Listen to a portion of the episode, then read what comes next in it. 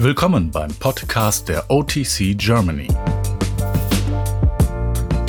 In jeder Folge behandeln wir zusammen mit Spezialisten entweder eine Themenstellung rund um die Verfahren der Frakturversorgung oder widmen uns orthopädischen Themen, die in unserem Fachgebiet eine große Rolle spielen. In dieser Folge aber wollen wir uns genauer mit dem Einfluss der Corona-Pandemie auf die Orthopädie und Unfallchirurgie in unseren Kliniken in Deutschland beschäftigen. Die Corona-Pandemie führt zu starken Kontakteinschränkungen. Deshalb trifft sich das Podcast-Team zurzeit nicht persönlich mit den Spezialisten, sondern produziert die Tonaufnahmen über das Internet. Dafür, dass die Qualität der Aufnahmen nicht immer den gewohnten Normen entspricht, bitten wir um Ihr Verständnis. Unser heutiger Gast ist Universitätsprofessor Wolfgang Lehmann von der Georg August Universität in Göttingen. Der international renommierte Spezialist für Becken- und Hüftchirurgie beantwortet gleich zehn Fragen zu den Auswirkungen der Corona-Pandemie auf die unfallchirurgischen und orthopädischen Abteilungen in deutschen Kliniken. Aber bevor es richtig losgeht, stellen Sie sich bitte einmal kurz vor. Ja, guten Tag. Mein Name ist Wolfgang Lehmann. Ich leite seit fünf Jahren hier die Klinik für Unfallchirurgie, Orthopädie und plastische Chirurgie an der Universitätsmedizin in Göttingen. Ich bin also Unfallchirurg und Orthopäde und mein Schwerpunkt ist äh, die Beckenacetabulumchirurgie, aber auch Wirbelsäulenchirurgie, was wir hier in großem Umfang betreiben. Ähm, Göttingen ist sicher eins der großen Traumazentren in Deutschland und äh, wir versorgen hier etwa 6000 stationäre Patienten im Jahr. Ich bin äh, eng seit einigen Jahren mit der OTC verbunden und äh, die OTC ist ja ehemals als IUD eine wissenschaftliche Gesellschaft, die sich um Fort- und Weiterbildung für gerade auch jüngere Kollegen oder Kolleginnen bemüht und da bin ich also seit einigen Jahren als Referent und Instruktor auf Kursen tätig und wir selber führen also einen deutschsprachigen nationalen Beckenkurs durch, gemeinsam mit der OTC hier in Göttingen, den wir einmal jährlich machen. Und ähm, so dass ich also da in guter Verbindung mit der OTC bin. Und nun geht es los mit zehn Fragen, zehn Antworten. Professor Lehmann, hat die sogenannte erste Welle der Pandemie bereits signifikante Auswirkungen auf das Geschehen in den unfallchirurgischen und orthopädischen Abteilungen der Versorger gehabt? Die Corona-Pandemie bestimmt ja nach wie vor das gesellschaftliche Leben bei uns in Deutschland. Also mittlerweile sind es ja zweieinhalb Millionen, fast zweieinhalb Millionen Infizierte und äh, 70.000 Tote und Natürlich hat dieses äh, massive Infektgeschehen auch einen Einfluss auf die unfallchirurgische und orthopädische Versorgung in deutschen Kliniken. Um welche Einflüsse handelt es sich da und womit ist vielleicht auch zukünftig noch zu rechnen? Die Einflüsse sind mittlerweile schon auch vielfach untersucht worden und dazu ist auch eine ganze Reihe publiziert worden, wo die Daten aus den einzelnen Kliniken wirklich auch genau analysiert und evaluiert wurden. Und was man sehen konnte, dass äh, gerade aus, mit den Erfahrungen der ersten Welle die verletzten Zahlen insgesamt zurückgegangen sind und wir auch sehen konnten, dass die auch elektive Chirurgie in der Orthopädie also nicht nur aufgrund von äh, Vorgaben der Behörden, sondern auch durch die Patienten selbst, die weniger in die Kliniken gekommen sind, reduziert waren. Woran liegt es aus Ihrer Sicht, dass die unfallchirurgischen Fallzahlen abgenommen haben? Ja, also es ist in der Tat so, dass aufgrund der, der Daten, die wir auch aus der Literatur jetzt kennen und äh, den Auswertungen, sich eine deutliche Reduktion der Fallzahlen im Rahmen der ersten Welle feststellen lässt. Und äh, wie erwähnt, das lässt sich nicht unbedingt nur mit den getroffenen politischen Maßnahmen korrelieren, aber die Angst vor einer Ansteckung mit Covid ist sicher auch ein Faktor, der die Vorstellung von Patienten in der Notaufnahme beeinflusst hat. Und es spielt eine Rolle, dass einfach durch, die, durch den Lockdown deutlich weniger Menschen unterwegs waren. Sei es auf dem Weg zur Arbeit oder durch ein äh, auch geändertes Freizeitverhalten. Die Sportstätten waren geschlossen und äh, auch Mannschaftssportarten waren verboten. Und die, das hat einfach zu einer deutlichen Reduktion geführt und die angegebenen Zahlen schwanken. Es macht sich teilweise in äh, manchen Kliniken eine Reduktion an unfallchirurgischen und verletzten Patienten bis zu 50 Prozent bemerkbar. Wir haben das bei uns in der Klinik in der Zeit im ersten Lockdown auch deutlich gemerkt hatten, hier teilweise einen Rückgang bis zu 40 Prozent. Wir können das immer sehr gut auch evaluieren im Rahmen der berufsgenossenschaftlichen Unfälle und sehen also, wie viele auch ambulante D-Fälle in dieser Zeit versorgt wurden und haben hier zum Beispiel in den Monaten des ersten Lockdowns auch einen Rückgang um 41 Prozent äh, bemerkt. Wie wirtschaftlich können Krankenhäuser in der Pandemie überhaupt noch arbeiten? Ja, das ist äh, eine sehr wichtige Frage und sicher für manche Krankenhäuser ähm, auch schon existenziell. Die Situation hat ja einen erheblichen Einfluss auf die Wirtschaftlichkeit der Kliniken. Und gerade durch die Absage von elektiven Eingriffen, wie das von der Politik ja auch gewünscht war, um Betten für Covid-Patienten freizuhalten. Dadurch gab es natürlich deutliche Einbußen und Reduktionen bei den Deckungsbeiträgen. Der Finanzausgleich, der für freigehaltene Betten gezahlt wurde, wird dabei intern an die Kliniken zwar weitergegeben, aber es ist so, dass dieser Finanzausgleich bei den großen Kliniken, den Maximalversorgung oder wie hier bei uns in Universitätskliniken teilweise nicht kostendeckend ist, so dass kleinere Häuser mit, sagen wir, einem niedrigeren Case-Mix-Index von diesen Ausgleichszahlungen pro Tag profitieren oder beziehungsweise deckend teilweise arbeiten können, aber es für die großen Maximalversorger schwierig ist, damit ihre Kosten zu decken, weil sie einfach mehr verdienen würden, wenn sie in der Zeit komplexe Fälle auch versorgen. Lässt sich das wissenschaftlich belegen?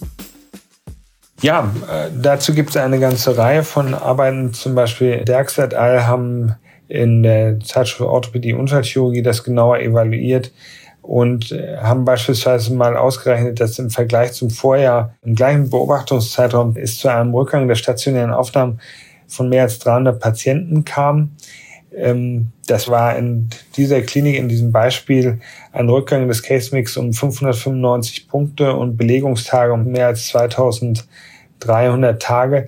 Und das hat dann in diesen Fallbeispielen zu einem Erlösrückgang von fast zwei Millionen geführt.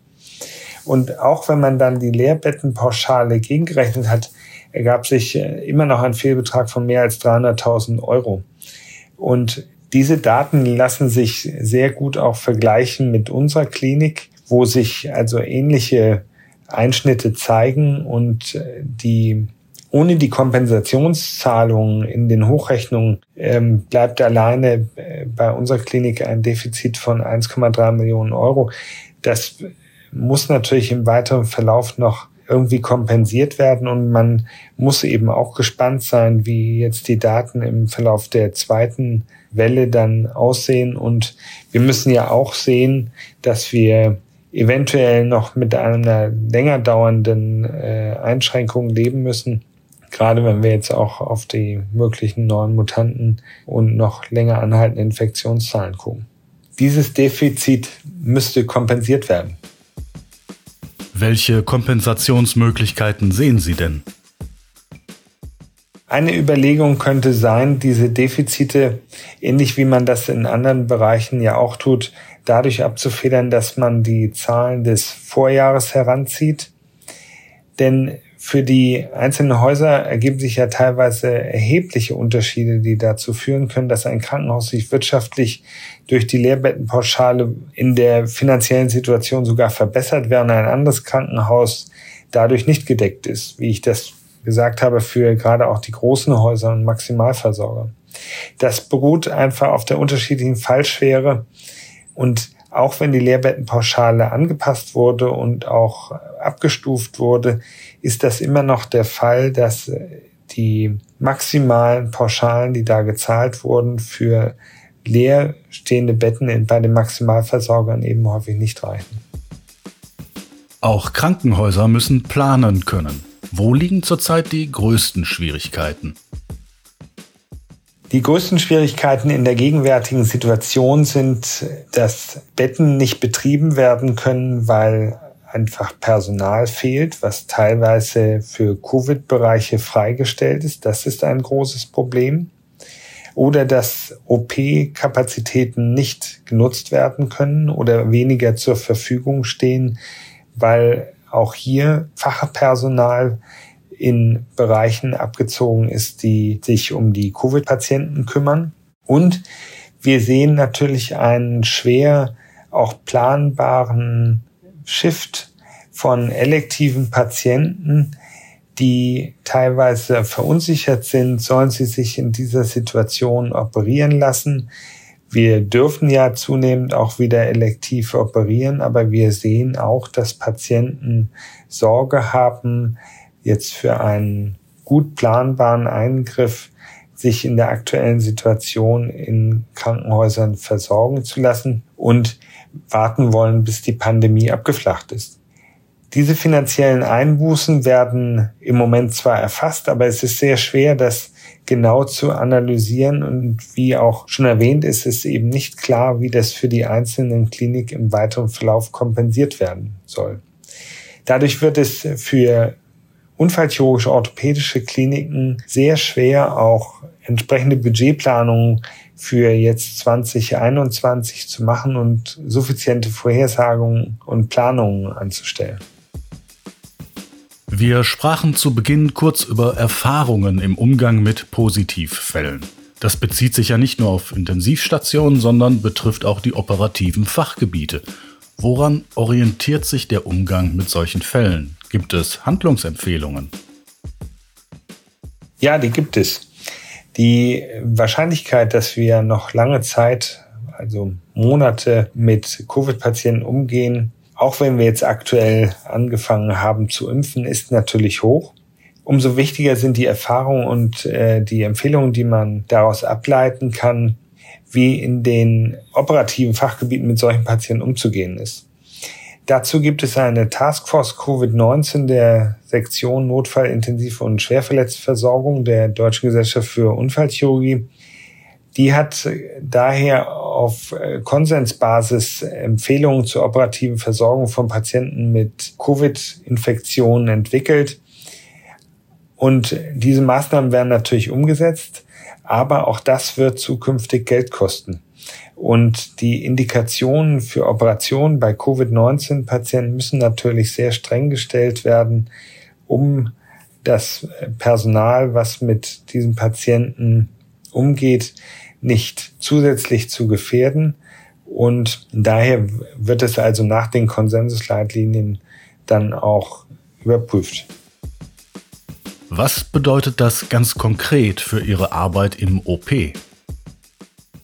Wenn indiziert und man das geprüft hat und eine Operation bei einem Covid-kranken Patienten oder Corona-infizierten Patienten nicht zu umgehen ist, dann sollten diese Eingriffe idealerweise in einem getrennten Teil des OP-Trakts durchgeführt werden. Für die Eingriffe in der Unfallchirurgie sollte die Schutzausrüstung aus FFP2-Maske und Visier sowie doppelten Handschuhen bestehen. Die gleiche Schutzausrüstung sollte auch generell im Schockraum getragen werden. Wenn wir häufig noch nicht wissen, haben wir möglicherweise einen infizierten Patienten vor uns. Und die Operationsteams sollten möglichst trainiert sein im Umgang mit der Schutzausrüstung. Und eine weitere Empfehlung ist sicherlich, möglichst viele Personalwechsel zu vermeiden. Aber diese Ausrüstung und die Trainings, die man dazu braucht, die kosten auch Geld und äh, sie brauchen Zeit. Das Personal, was hier umgeht, muss also entsprechend vorbereitet werden. Und es kommen noch viele andere Aspekte hinzu, dass zum Beispiel durch verkleinerte Warteraumkapazitäten weniger Patienten auch insgesamt in den Kliniken durchgeschleust werden können. Das sind alles Überlegungen, die also bei künftigen Budgetgesprächen in den chirurgischen Kliniken sicherlich bedacht werden müssen und hier eine Rolle spielen, dass man also vorbereitet ist und die Ausrüstung, die Trainings für das Personal im Umgang mit Covid-Patienten auch mit einfließen lassen muss. Es gibt eine in der Bevölkerung kaum bekannte Abkürzung, MANV oder auch MANF. Sie steht für Massenanfall von Verletzten, wie er nach Eisenbahnunfällen, Bombenattentaten oder bei Seuchen entstehen kann. Sind wir bereits in einer solchen Lage und sehen Sie die Versorger hierfür gut gerüstet? Durch die Terroranschläge der letzten Jahre, wenn wir mal nach Berlin denken, beispielsweise Breitscheidplatz und äh, viele andere Ereignisse, die ja in Europa passiert sind, ist das MANF, also der Massenanfall von Verletzten, immer mehr ins Bewusstsein gerückt.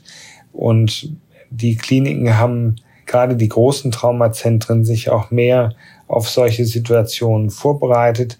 Und es wurden auch Gelder zur Verfügung gestellt, dass man also solche Fälle trainiert und die Kliniken auch entsprechend für solche Situationen aufrüstet. Das Niveau der unfallchirurgischen orthopädischen Versorgung in Deutschland ist sehr hoch. Und die Corona-Pandemie zeigt nun in ähnlicher Weise, dass wir also nur mit einer entsprechenden finanziellen Ausstattung in den Krankenhäusern auch in diesen Pandemiezeiten eine weiterhin flächendeckende gute Versorgung in der Unfallchirurgie auf diesem hohen Niveau leisten können. Eigentlich heißt es bei uns ja immer zehn Fragen, zehn Antworten.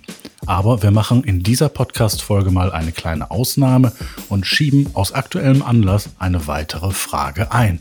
Als wir vor einiger Zeit gemeinsam diese Podcast-Folge mit Ihnen planten, waren Impfstoffe in der EU noch nicht zugelassen. Das hat sich nun geändert. Die Impfungen haben begonnen. Wie schätzen Sie die aktuelle Impfsituation ein? Also ich sehe, dass wir hier in den Krankenhäusern doch sehr strukturiert und sehr gut organisiert das äh, Personal hier schon durchgeimpft haben. Dass ich jetzt in Göttingen sehe, dass auch eben zunehmend in der entsprechend vorgeschriebenen Reihenfolge die Bevölkerung geimpft wird.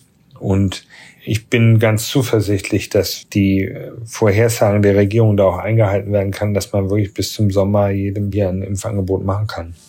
Das ist mein Eindruck.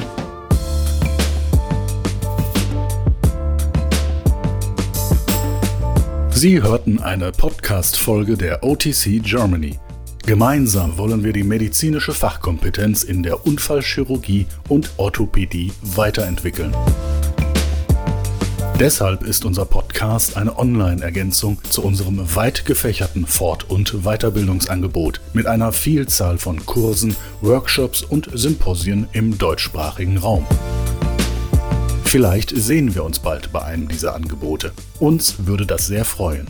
Bis dahin hören Sie sich einfach auch unsere anderen Podcast-Folgen an und besuchen Sie für aktuelle Informationen unsere Website www.akademie.de. Für das Kursangebot unserer Akademie besuchen Sie bitte otc-akademie.de. Unser Online-Angebot finden Sie auf digital.otc-germany.de. Und falls Sie gerade vor der Facharztprüfung stehen, wir von der OTC Germany wünschen Ihnen viel Erfolg.